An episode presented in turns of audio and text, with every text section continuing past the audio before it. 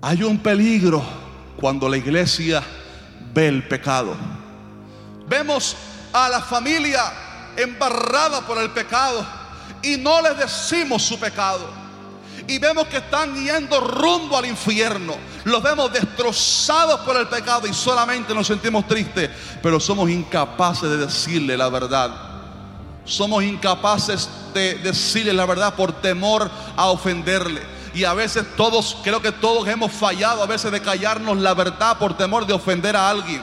Pero la iglesia, el cristiano, no se puede callar la verdad.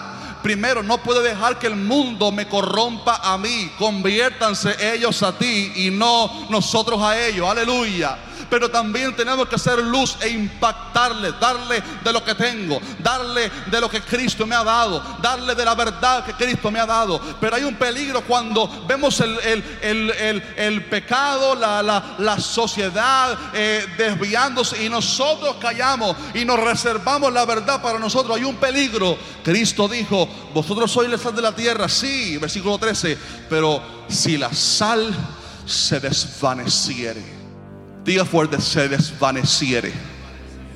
Cuando la sal se desvanece, ya no sirve. Es inútil. Y habla de, cuando se desvanece, habla de identidad. Lo que es su identidad se ha desvanecido. Oiga esto, cuando la sal se dice, si la sal se desvaneciere, y ojo como Cristo lo pone aquí como una posibilidad, una posibilidad de la cual tenemos que cuidarnos si la sal se desvaneciere, la tierra con qué será salada. En otras palabras, ¿quién preserva en este mundo la verdad de Cristo si no somos nosotros su iglesia? Aleluya. En otras palabras, ¿quién impacta al mundo si no es la iglesia? Los políticos no. Los presidentes no si nosotros nos, desvanecemos y no preservamos la verdad, dijo Cristo, no servimos para más nada. La sal, si se desvanece, dice, no sirve para más nada. Oiga esto, qué triste, sino para ser echada fuera y hollada por los hombres. Hay un gozo tremendo y un privilegio tremendo cuando por ser cristiano se burlan de ti en el trabajo. Pero cuando alguien ha dejado de ser sal y no vive en santidad para Dios, y la gente en el trabajo que saben que es cristiano, lo comienzan a ver en pecado y embarrándose, rápidamente lo acusan. Con razón, dice la Biblia, nadie sufra como homicida, ladrón, etc. Y cuando la persona deja de ser sal, de conservar la verdad, de conservar la santidad y comienza a darle un mal testimonio a otras personas, lo que pasa ahí es que, dijo Cristo, no sirve para más nada, sino que es echada afuera y hollada por los hombres, pisoteada por los hombres incrédulos.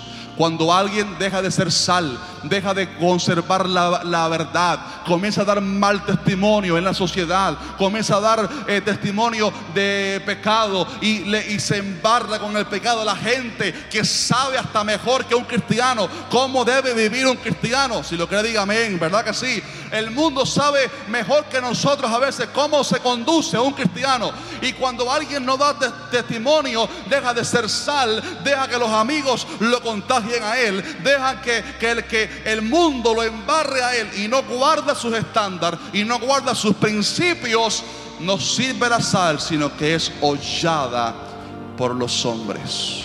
Si la iglesia dejara de preservar la verdad, oh, y de alumbrar a los demás, ¿quién alumbra a los inconversos? ¿Quién preserva la verdad? ¿Quién alumbra a este mundo que anda en tinieblas? La iglesia, mi estimado hermano. Este es el mensaje que sentí eh, dar en esta mañana. Si nosotros como iglesia nos callamos y no predicamos el Evangelio y vemos a nuestra sociedad perdida y no les decimos que están perdidos en el pecado. Si al hombre, a nuestra familia que es impía, no le decimos que si muere en esa condición se va para el infierno, lo estamos defraudando. No le estamos mostrando amor, aunque se hiera a ver si se ofenda. Hay que decirle, el pecado te lleva condenación eterna. Si sigue como estás y mueres sin Cristo, te vas al infierno porque la paga del pecado es muerte. Pero te quiero decir que Cristo te llama, te quiere salvar, pagó por tus pecados, recíbelo en tu corazón. La iglesia tiene que ser sal. No se puede callar la iglesia, no se puede quedar de brazos cruzados. Mientras recibí esta palabra del Señor, me recordé de tres hombres del Antiguo Testamento que eran buenos, eran justos, pero tomaron una actitud pasiva y vieron el pecado y no hicieron nada. Y vino entonces la destrucción. El primero de ellos fue un sumo sacerdote de la tribu de Leví. Un hombre con llamado de Dios. Un hombre que aparentemente en su juventud escuchaba la voz de Dios. Tenía toda la disposición. Pero el hombre ya llegó a una edad que era anciano y, los hijos suyos comenzaron a entrar en el, ministerio y comenzaron a, pecar. Me refiero al sumo sacerdote Elí. ¿Se recuerda usted primero de, de Samuel, primer libro de Samuel? Y Elí vio como sus hijos, sus dos hijos, pecaban en el tabernáculo, no solamente robándole a Dios, sino fornicando sexualmente. Esto está fuerte dentro del mismo tabernáculo de Dios. Y en distintas ocasiones Dios le habló a Elí, Elí, ¿qué está pasando? Ha entrado el pecado en mi casa, corrige esto, Elí. Y Elí, Elí era un hombre que no quería corregir, que no quería hablar la verdad, que no quería disciplinar, porque disciplinar es de Dios, porque el Padre al Hijo que ama lo disciplina y no quería disciplinar, sacar los hijos del ministerio y los dejó ahí hasta un día, una noche donde Dios habló a través de un niñito, se cree de 12 años aproximadamente, llamado Samuel. Y Dios le dijo, esto es lo que voy a hacer a la casa de Eli. Han dejado el pecado entrar, estoy parafraseando, y sus dos hijos van a morir en el mismo día. Y aquella palabra fuerte, Samuel la recibió. Y cuando amaneció, Elí le dijo, Samuel, dime todo lo que Dios te dijo. No calles nada. Y cuando Samuel dice la palabra, yo cuando leí este pasaje, yo pensé que él iba a decir, Dios mío, me arrepiento, perdón, perdón. ¿Cómo que mis dos hijos van a morir en el mismo día? ¿Cómo que la gloria de Israel va a ser traspasada? ¿Cómo? No, no, vamos a arrepentirnos, convocar ayuno, sacar a los perversos estos del ministerio. No. ¿Sabe usted lo que Elí dijo? Es Jehová, Él es Dios, haga lo que bien le parezca. Y en vez de arrepentirse, e interceder.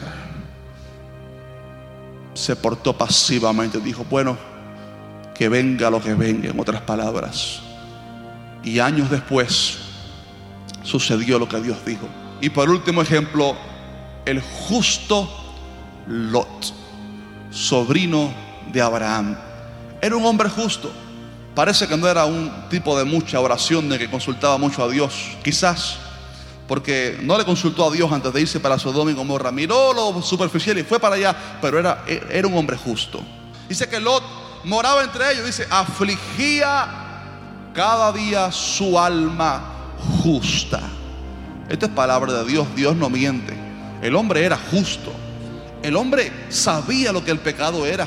El hombre se afligía por el pecado como todos debemos hacer al ver el pecado. Dice, afligía su alma viendo y oyendo los hechos inicuos de ellos.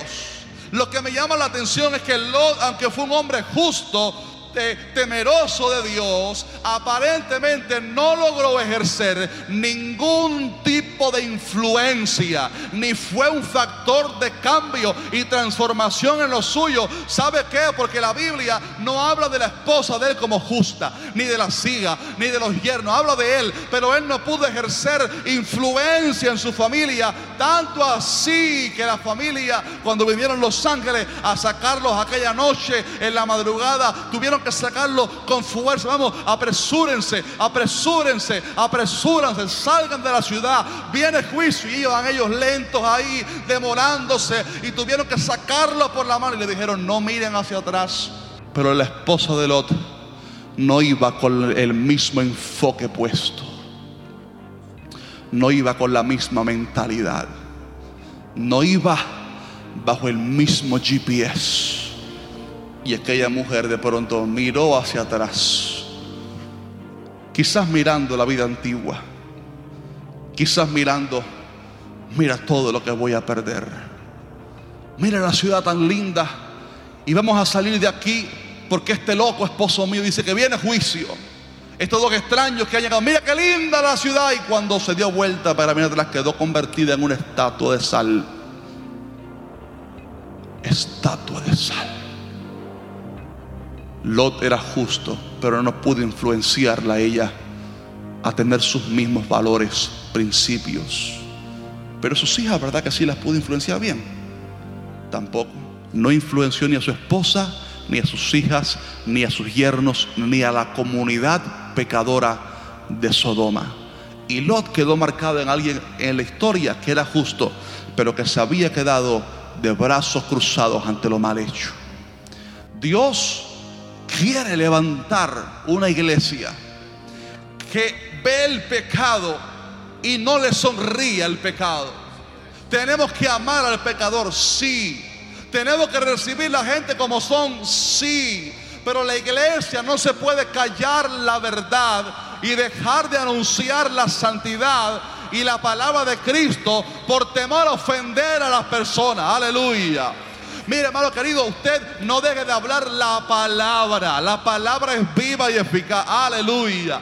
Oh, hermano, la iglesia no se puede quedar eh, quieta ante el pecado. No puede quedarse así, ay, mira cómo mi generación se pierde. No, la iglesia necesita ser un factor de cambio, un factor de transformación, porque quizás usted sea lo más cercano que esa persona en el trabajo va a tener a una iglesia, va a tener a Cristo. Quizás usted es el contacto más cercano que esa persona tendrá para acceder a la salvación, la tiene que ser sal, pero la iglesia también tiene que ser luz e impactar e iluminar a este mundo que está en tinieblas sin Cristo Jesús. Dale un aplauso a Dios bien fuerte que esta mañana, si recibes esta palabra,